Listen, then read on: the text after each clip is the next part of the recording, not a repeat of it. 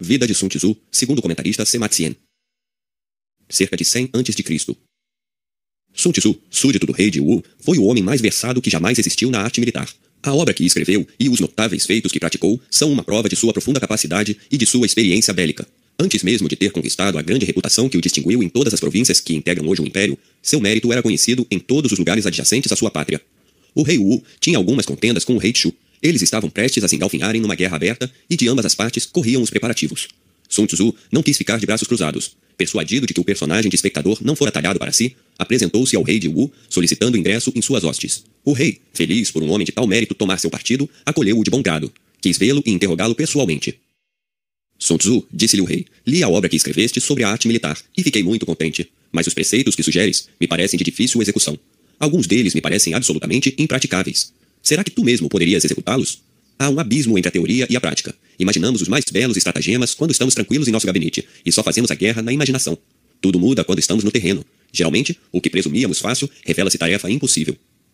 Príncipe, respondeu Sun Tzu, nada disse em meus escritos que já não tivesse praticado nos exércitos. Mas o que ainda não disse é que estou em condições de fazer qualquer um colocar em prática minhas ideias, bem como posso treinar qualquer indivíduo para os exercícios militares, se for autorizado a tanto.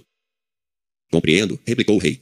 Queres dizer que instruirás facilmente, com tuas máximas, homens inteligentes, de índole prudente e corajosa, que formarás sem muita dificuldade para os exercícios militares, homens afeitos ao trabalho, dóceis e cheios de boa vontade. Mas a maioria não é desse naipe. Não importa, continuou Sun Tzu. Disse qualquer um, e não excluo ninguém de minha proposição. Incluo até mesmo os mais sediciosos, os mais covardes e os mais fracos. Ouvindo-o falar, retomou o rei. Parece que incutirias até nas mulheres sentimentos que plasmam os guerreiros, que as treinarias para os exercícios das armas. Sim, príncipe, replicou Sun Tzu com tom firme. Rogo que Vossa Majestade acredite nisso.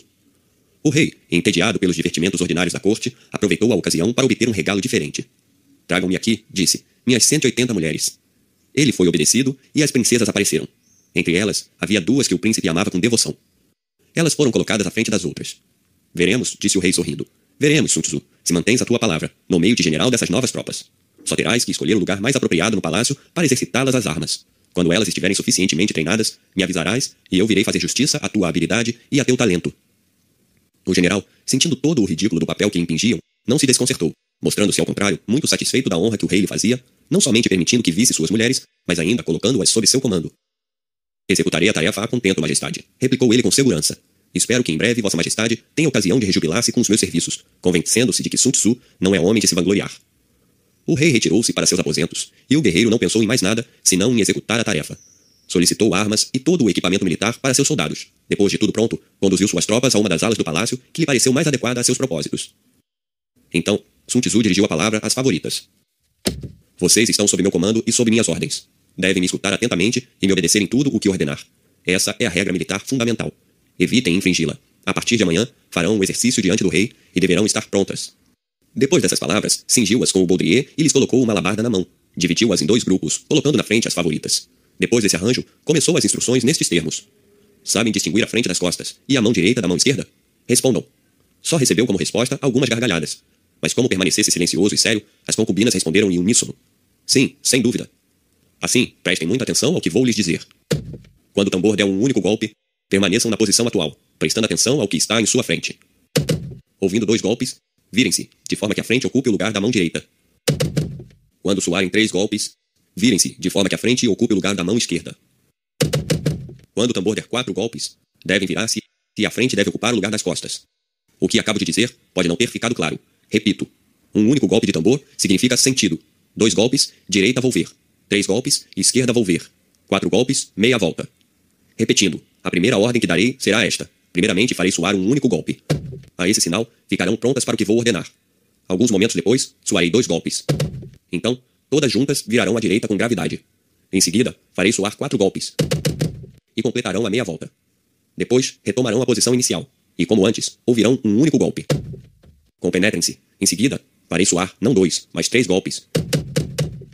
E vocês volverão à esquerda. Ouvindo quatro golpes, completarão a meia volta. Compreenderam bem o que eu disse? Se tem alguma dificuldade, não hesitem em me comunicar e tentarei solucioná-la. Estamos prontas, responderam as mulheres. Assim sendo, retomou Sun Tzu, vou começar. Não se esqueçam de que o som do tambor substitui a voz do general, pois é por seu intermédio que ele lhes dá ordens. Sun Tzu repetiu essa instrução três vezes. Depois, ordenou de novo seu pequeno exército. Em seguida, fez soar um golpe de tambor. A esse barulho, todas as princesas começaram a rir. Ele soou duas vezes. Elas riram mais forte. O general, sem perder a compostura, dirigiu-lhes a palavra nestes termos.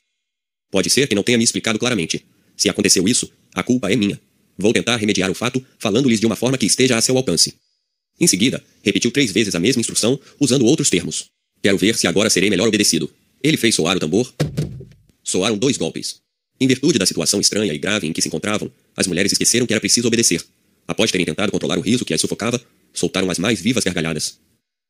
Sun Tzu não se desconcertou. No mesmo tom que lhes tinha falado antes, disse-lhes: Se eu não tivesse me explicado bem, ou se vocês não me tivessem afirmado em coro que tinham compreendido, não seriam culpadas. Mas lhes falei claramente, como vocês mesmas admitiram. Por que não obedeceram? Vocês merecem punição, e punição militar.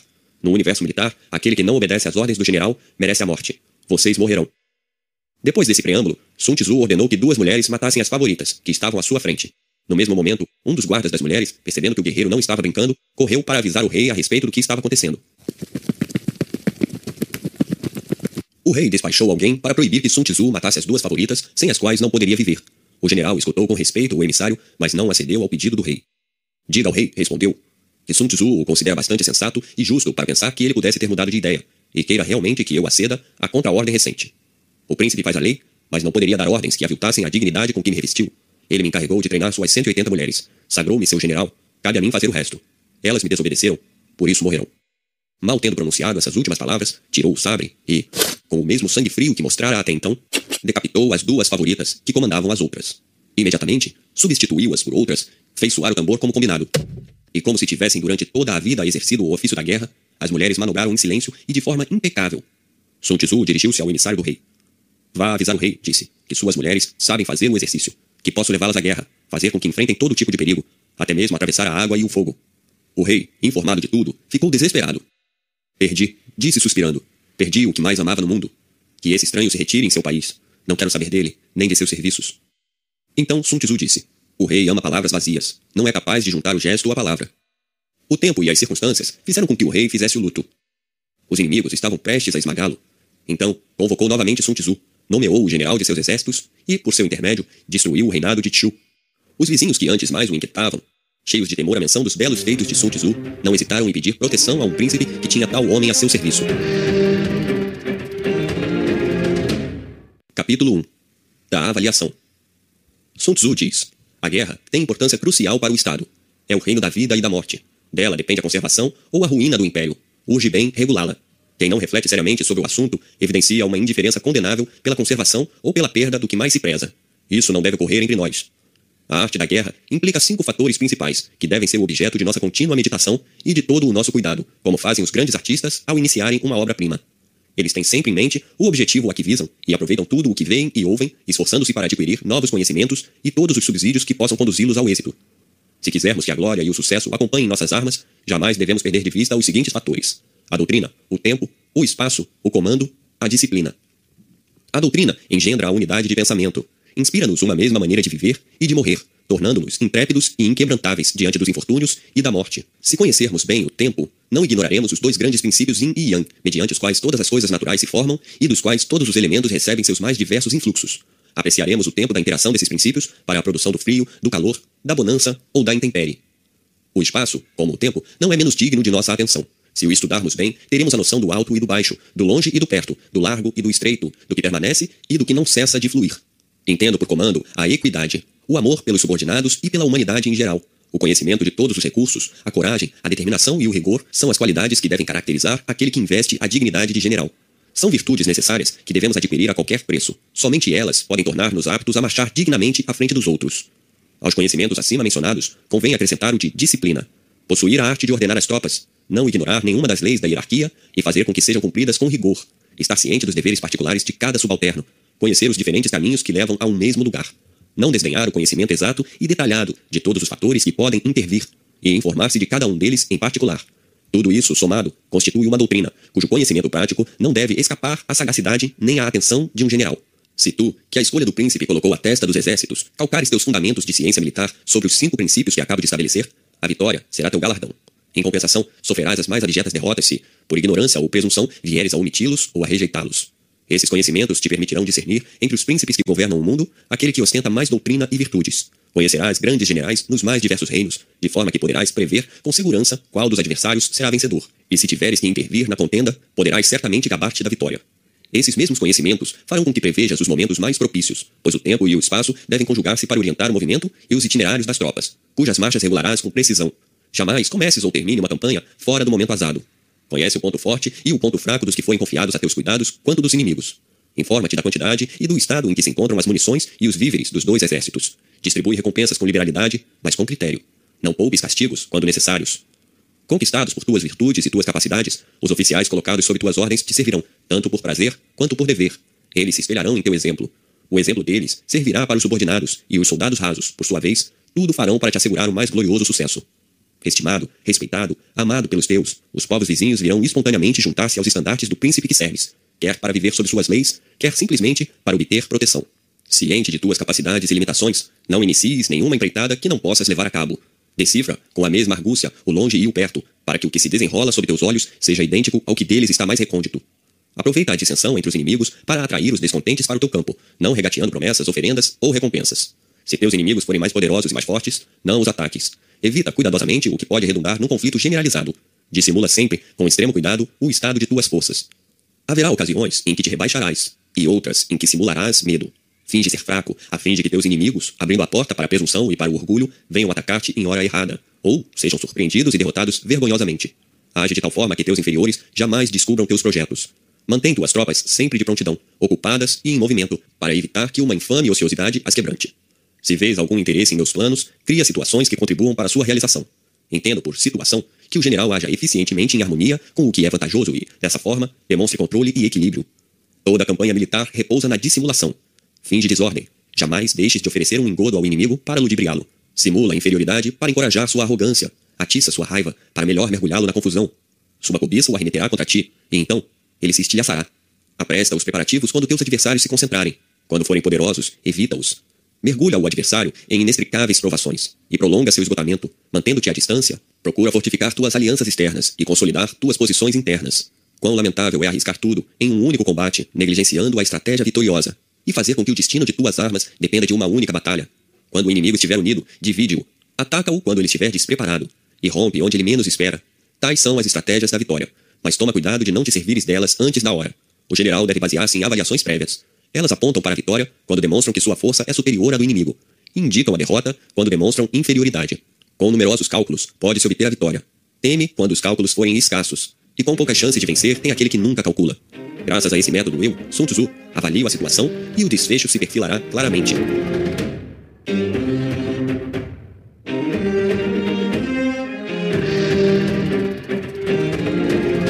Capítulo 2 Do Comando da Guerra Sun Tzu diz: Suponho que comeces tua campanha com um exército de cem mil homens, que dispões de dois mil carros, mil destinados à marcha e os outros reservados para o transporte de suprimentos. Ademais, transportas com cuidado tudo o que pode servir para o reparo de armas e carros. Suponho que tens víveres e munições suficientes, que à tua volta haja, em toda a parte, provisões para a manutenção do exército. Suponho ainda que os artesãos e outros homens que não pertencem ao corpo dos soldados já o precederam ou marcham em teu séquito. Suponho também que os diferentes suprimentos, tanto para uso bélico quanto pessoal, estejam permanentemente ao abrigo da intempérie e de acidentes imprevistos. Suponho que tens mil onças de prata para distribuir diariamente às tropas, cujo soldo é sempre pago em dia e na mais rigorosa exatidão. Nesse caso, podes avançar direto contra o inimigo. Atacá-lo e vencê-lo será para ti a mesma coisa. Digo mais, não adies o momento do combate, nem espere que tuas armas se enferrujem e o fio de tuas espadas se embote. A vitória é o principal objetivo da guerra. Tratando-se de tomar uma cidade, apressa-te em sitiá-la. Concentra nisso todas as suas forças. Precipita-te. Se falhares, tuas tropas correm o risco de ficar muito tempo em campanha, o que será uma fonte de funestos infortúnios. Os cofres do príncipe que serves se esvaziarão. Tuas armas embotadas pela ferrugem não poderão mais servir. O entusiasmo de teus soldados arrefecerá. Sua coragem e força esmorecerão. As provisões se esgotarão e, talvez, tu mesmo fique reduzido a uma situação desesperadora. Informados do estado dramático em que te encontras, teus inimigos emergirão lépidos, arremeterão contra ti e te esmagarão. Embora até então tenhas sido respeitado, doravante tua reputação estará maculada. Apesar de já teres dado mostras brilhantes de valor, o último revés apagará toda a glória acumulada. Repito, não poderás manter as tropas em campanha por muito tempo, sem acarretar grande prejuízo ao Estado e sem dar um golpe mortal em tua própria reputação. Aqueles que dominam os verdadeiros princípios da arte militar não atacam duas vezes. Tudo termina já na primeira campanha. Não consomem suprimentos em vão durante anos consecutivos. Fazem com que suas tropas subsistam às expensas do inimigo e poupam ao Estado os imensos gastos em que este incorre quando tem que transportar provisões para lugares distantes. Tais generais não ignoram, e tu também deve estar ciente disso, que nada exaure mais um reino do que as despesas de guerra, pois, quer o exército esteja nas fronteiras, quer em países longínquos, o povo sempre é penalizado. O custo de vida aumenta, as mercadorias escasseiam, e mesmo aqueles que em tempos de paz usufruem uma boa situação, em breve já não terão com o que comprar. Ávido, o príncipe recolhe o tributo em espécie que cada família lhe deve, e a miséria vai se espraiando do seio das cidades até o campo. Das dez partes do necessário, tem-se que abrir mão de sete. Todos têm seu quinhão nos males comuns, inclusive o soberano. Couraças, elmos, flechas, arcos, escudos, carros, lanças, dardos, tudo isso se estragará. Os cavalos e até os bois que lavram as terras definharão, e das dez partes de sua despesa ordinária será constrangido a eliminar seis. Visando prevenir todos esses desastres, um lábio general faz tudo para abreviar as campanhas e para abastecer-se às expensas do inimigo, custe o que custar. Se o exército inimigo tem uma medida de grão em seu campo, dispõe de vinte no teu. Se teu inimigo tem cento e vinte libras de forragem para seus cavalos, dispõe de duas mil e quatrocentas para os teus. Não percas nenhuma ocasião de importuná-lo. Faz com que ele pereça à míngua. Encontra meios para irritá-lo, para que ele caia em alguma armadilha. Diminui-lhe ao máximo as forças, desorientando-o, dizimando-lhe de vez em quando alguns soldados, saqueando seus comboios, seus equipamentos e tudo o que te poderá ser útil. Quando tuas tropas tiverem tomado do inimigo mais de dez carros, recompensa prodigamente tanto aqueles que conduziram a operação quanto os que a executaram. Junta esses carros aos teus depois de eliminar as insígnias inimigas que porventura nele estejam gravadas. Trata bem os prisioneiros, alimenta-os como se fossem teus próprios soldados. Na medida do possível, faz com que se sintam melhor sob tua égide do que em seu próprio campo, ou mesmo em sua pátria. Jamais os deixes ociosos. Tira partido de seus serviços com as devidas precauções. Resumindo, conduz-te em relação a eles como se fossem tropas que se tivessem engajado livremente sob teus estandartes. Eis o que chamo ganhar uma batalha e tornar-se mais forte. Se fizeres exatamente o que acabo de indicar, os sucessos acompanharão todos os teus passos. Em toda a parte serás vencedor. Pouparás a vida de teus soldados, fortalecerás os antigos domínios de teu país, acrescentando-lhe novos. Aumentarás o esplendor e a glória do Estado, e tanto o príncipe quanto os súditos te serão gratos pela doce tranquilidade na qual correm doravante os seus dias. Na guerra, o essencial é a vitória, e não campanhas prolongadas. O general que domina a arte da guerra é o árbitro do destino do povo e dos rumos da vitória. Que objetos podem ser mais dignos de tua atenção e de todos os teus esforços?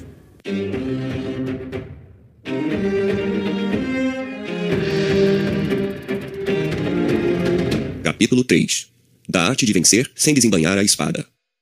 Sun Tzu diz: Eis algumas máximas de que deves impregnar-te antes de pensar em sitiar cidades ou ganhar batalhas. Conservar os domínios e todos os direitos do príncipe que serves deve ser o primeiro de teus cuidados. Só deves ampliá-los, usurpando o território inimigo, quando for imprescindível. Deves ocupar-te principalmente em assegurar a tranquilidade das cidades de teu próprio país. Perturbar as cidades inimigas deve ser a hipótese mais desfavorável. Deves pensar em colocar ao abrigo todos os vilarejos amigos. Somente a necessidade pode arrastar-te a irromper nos vilarejos inimigos. Deves impedir que os vilarejos e as choças dos camponeses sofram qualquer dano, só uma extrema penúria pode levar-te a saquear e a devastar as instalações agrícolas de teus inimigos. Deves almejar como aquilo que há de mais perfeito conservar intactos os domínios dos inimigos. Só deves destruí-las em caso de extrema necessidade. Se um general age assim, sua conduta ombreará com a dos mais virtuosos personagens. Ela se espelhará no céu e na terra, cujas obras buscam a produção e a conservação, e não a destruição. Se essas máximas estiverem bem gravadas em teu coração, garanto o teu sucesso. Repito, a melhor política guerreira é tomar um Estado intacto. Uma política inferior consiste em arruiná-lo. É preferível aprisionar a destruir o exército inimigo. É melhor tomar um batalhão intacto do que fulminá-lo. Sem combates tivesses que travar, sem vitórias seriam teu fruto. Não procures vencer teus inimigos à custa de combates e de vitórias. Esse é um caso em que o bom é melhor do que o excelente. Quanto mais te elevares acima do bom, mais te aproximarás do pernicioso e do ruim. É preferível subjugar o inimigo sem travar combate. Nesse caso, quanto mais te elevares acima do bom, mais te aproximarás do incomparável e do excelente. Os grandes generais vencem, descobrindo todos os artifícios do inimigo, sabotando-lhes os projetos, semeando a discórdia entre seus partidários, mantendo-o sempre acossado, interceptando reforços estrangeiros e impedindo-o de tomar qualquer decisão mais vantajosa para ele. Sun Tzu diz: É de suprema importância na guerra atacar a estratégia do inimigo. Sobressai-se em resolver as dificuldades quem as resolve antes que apareçam. Sobressai-se na conquista quem conquista o troféu antes que os temores de seu inimigo se concretizem. Ataca a estratégia do adversário na raiz. Depois, rompe suas alianças. Em seguida, ataca seu exército. A pior política consiste em atacar as cidades. Apenas consente nisso se não houver outra saída. Pensa no longo tempo necessário para preparar veículos, armas, equipamentos e para construir rampas ao longo das muralhas. Se fores obrigado a sitiar uma cidade e a destruí-la, dispõe de tal sorte teus veículos, escudos e todas as máquinas necessárias para o assalto, para que tudo esteja pronto quando chegar a hora de atacar. Age para que a rendição não se prolongue por mais de três meses. Quando este prazo expirar, se ainda não tiveres atingido teus objetivos, certamente terás cometido alguns erros. Empenha-te em repará-los. Partindo para o assalto, à frente de tuas tropas, redobra os esforços. Imita a vigilância, a diligência, o entusiasmo e a tenacidade das formigas. Suponho que terás construído antecipadamente as trincheiras e outras obras necessárias, que terás edificado fortes para descobrir o que se passa no interior da cidade sitiada, e terás contornado todos os inconvenientes que tua prudência te recomenda. Apesar de todas essas precauções, se de três partes de teus soldados tiveres a infelicidade de perder uma sem poderes alardear vitória, convence-te de que não atacaste bem. Um hábil general jamais se encontrará reduzido a tais extremos. Ele conhece a arte de humilhar os seus inimigos sem travar batalhas. Sem derramar uma gota de sangue, sem mesmo desembanhar a espada, consegue tomar as cidades. Sem colocar os pés em reinos estrangeiros, descobre o meio de conquistá-los. Sem operações prolongadas e sem perder um tempo considerável à testa de suas tropas, conquista uma glória imortal para seu príncipe, assegurando a felicidade de seus compatriotas e fazendo com que o universo lhe seja reconhecido pelo repouso e pela paz conquistados. Esse é o alvo que todos os comandantes devem buscar incessantemente e sem jamais esmorecer. O objetivo de um general hábil é apoderar-se do reino inimigo quando este está intacto. Assim, suas tropas não se esgotarão e seu triunfo será completo. Esta é a arte da estratégia vitoriosa. Há uma infinidade de situações diferentes em que podes te encontrar em relação ao inimigo. Nem todas poderiam ser previstas de antemão, logo, evito maiores detalhes. Tua clarividência e tua experiência te sugerirão o que deves fazer à medida que as circunstâncias se apresentem. Entretanto, vou dar-te alguns conselhos gerais que poderás usar se necessário. Se fores dez vezes mais numeroso que o inimigo, cerca-o de todos os lados. Não deixes nenhuma passagem livre. Age de forma que ele não possa evadir-se para acampar em outra parte, nem receber qualquer socorro. Se teu contingente for cinco vezes superior, dispõe teu exército de forma que ele possa atacar pelos quatro flancos simultaneamente, no momento oportuno. Se tens o dobro da força do inimigo, contenta-te em dividir teu exército em dois. Mas se em ambas as partes a quantidade de guerreiros é a mesma, só te resta aventurar-te ao combate. Se fores inferior, fica alerta. O menor erro pode ser fatal. Tenta colocar-te a salvo e evita, se possível, entrar em choque com o adversário. A prudência e a firmeza de um punhado de pessoas pode conseguir extenuar e dominar mesmo um exército numeroso. Assim, és ao mesmo tempo capaz de te proteger e de obter uma vitória completa. Quem está à testa dos exércitos é o sustentáculo do Estado. Se agir corretamente, o reino será próspero. Ao contrário, se o comandante não tiver as qualidades necessárias para desempenhar dignamente seu cargo, o reino sofrerá inelutavelmente as consequências e talvez fique à beira do abismo. Um general só pode servir bem o Estado de um único modo, mas pode arruiná-lo de diversas maneiras. É preciso muito esforço e uma conduta calcada na bravura e na prudência para ser vitorioso. Um só passo em falso põe tudo a perder. Um general pode cometer muitos erros. Se engajar as tropas no momento errado, fará com que ataquem quando não convém. Se não tem o conhecimento exato dos lugares onde deve conduzi-las, se lhes impõe acampamentos desastrosos, se as cansa inutilmente, se ordena que retrocedam sem necessidade, se ignora as necessidades dos que integram seu exército. Se desconhece a ocupação a que cada um se dedicava antes de se alistar, a fim de tirar partido do talento individual de cada um. Se desconhece o ponto forte e o fraco de seus subordinados. Se não conta com a fidelidade dos mesmos. Se não impõe a mais estrita disciplina. Se carece do talento de bem governar. Se é irresoluto e vacilante nas ocasiões em que urge ter pulso firme. Se não recompensa adequadamente seus soldados quando de direito. Se permite que estes sejam humilhados sem motivo pelos oficiais. Se não sabe impedir as dissensões entre os chefes um general que cometer tais erros tornará o exército capenga, esgotará homens, víveres e o reino, e se tornará a vítima infame de sua própria imperícia. Sun Tzu diz: No comando dos exércitos, há sete males cruciais. 1. Um, executar cegamente ordens tomadas na corte, segundo o arbítrio do príncipe, sem se ater às circunstâncias. 2. Tornar os oficiais confusos, despachando emissários que ignoram os assuntos militares. 3. Misturar regras próprias à ordem civil e à ordem militar. 4. Confundir o rigor necessário ao governo do Estado e a flexibilidade que o comando das tropas requer. 5. Dividir a responsabilidade. 6. Disseminar a suspeita que engendra a desordem. Um exército confuso conduz à vitória do inimigo. 7. Aguardar ordens em todas as circunstâncias. Isso equivale a esperar a autorização de um superior para apagar o fogo. Antes que a ordem chegue, as cinzas já estarão frias. No entanto, está escrito no código que se deve consultar o inspetor nesse assunto. É como se, ao edificar uma casa na beira de uma estrada, fôssemos pedir conselho aos passantes. O trabalho ainda não estaria terminado. Este é o meu ensinamento. Nomear um general é da alçada do soberano. Decidir uma batalha cabe ao general. Um príncipe esclarecido deve escolher o homem que convém, investi-lo de responsabilidade e aguardar os resultados. Para vencer os inimigos, cinco circunstâncias são necessárias. 1. Um, saber quando combater e quando bater em retirada. 2. Saber lidar com o pouco e o muito, segundo as circunstâncias. 3. Compor habilmente suas fileiras. Mêncio diz, abre aspas, o momento oportuno não é tão importante quanto as vantagens do terreno, e tudo isso não é tão relevante quanto a harmonia das relações humanas. Fecha aspas. 4. Preparar-se prudentemente para afrontar o inimigo potencial. Não prever, dando como pretexto a inferioridade do adversário, é o maior dos crimes. Estar preparado, independente de qualquer contingência, é a maior das virtudes. 5. Evitar as ingerências do soberano em tudo que executar, para a glória de seus exércitos. Esses são os cinco caminhos da vitória. Conhece teu inimigo e conhece-te a ti mesmo. Se tiveres cem combates a travar, cem vezes serás vitorioso. Se ignoras teu inimigo e conheces a ti mesmo, tuas chances de perder e de ganhar serão idênticas. Se ignoras ao mesmo tempo teu inimigo e a ti mesmo, só contará teus combates por tuas derrotas.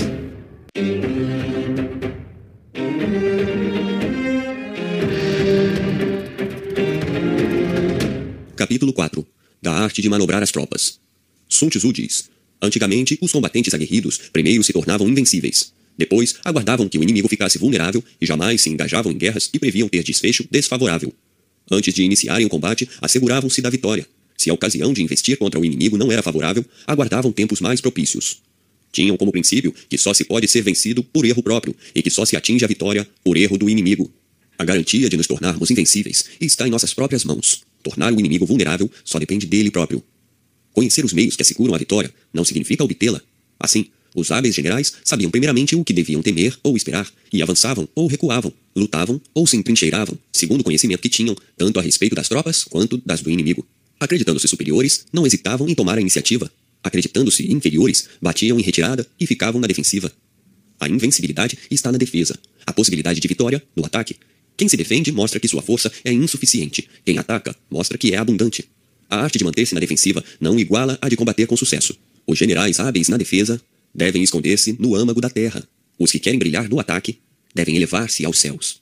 Para colocar-se na defensiva contra o inimigo, é preciso esconder-se no seio da terra, como os veios da água, que não se sabe de onde manam e cujas ramificações são insondáveis. Assim, ocultarás todas as tuas diligências e serás impenetrável. Aqueles que combatem devem elevar-se nas alturas, ou seja, devem combater de tal forma que o universo inteiro vive com o estrépito de sua glória. Em ambos os casos, deve visar-se a própria integridade física.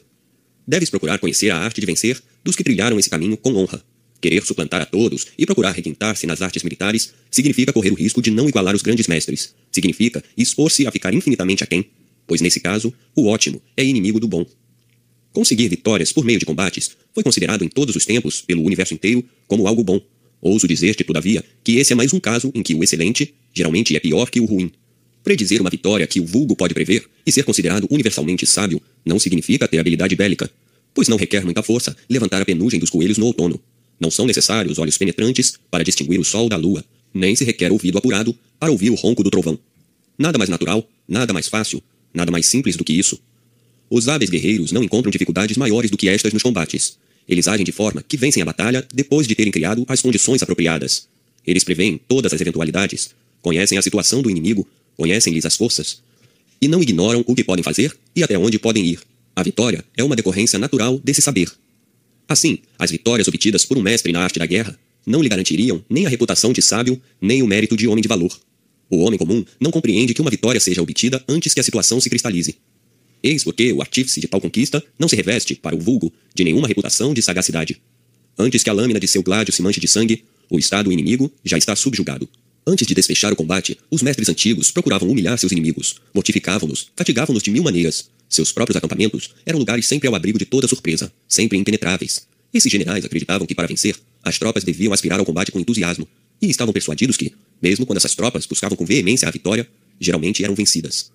Por isso, com segurança, ousavam prever a vitória ou a derrota antes mesmo de terem dado um passo para conquistar a primeira ou evitar a última. Assim eram os nossos ancestrais. Nada lhes era mais fácil do que vencer, não acreditavam que os elogios derrisórios, como corajosos, heróis ou invencíveis, fossem um tributo que tivessem merecido. Atribuíam seu sucesso ao cuidado extremo que tinham em evitar o menor deslize. Não cometer erros significa que, faça o que fizer, o general hábil conquistará a vitória. Ele conquista um inimigo já derrotado. Nos planos, jamais um deslocamento inútil. Na estratégia, jamais um passo em vão.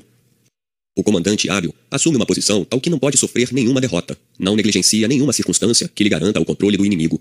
Um exército vitorioso ganha antes de ter deflagrado a batalha. Um exército fadado à derrota combate na esperança de ganhar. Aqueles que são zelosos na arte da guerra cultivam o tal e aderem à sua doutrina. São, portanto, capazes de formular políticas de vitória. Eles não permitem que as tropas mostrem uma confiança demasiado cega, uma confiança que degenera em presunção. As tropas que sonham com a vitória são tímidas, presunçosas ou debilitadas pela preguiça. Ao contrário, aquelas que, sem pensar na vitória, exigem o combate, são tropas enrijecidas no trabalho, aguerridas, destinadas a vencer. Agora, eis os cinco elementos da arte da guerra. 1. Um, a medida do espaço. 2. A avaliação das quantidades. 3. As regras de cálculo. 4. As comparações. 5. As chances de vitória. As medidas do espaço derivam do terreno. As quantidades derivam da medida. Os números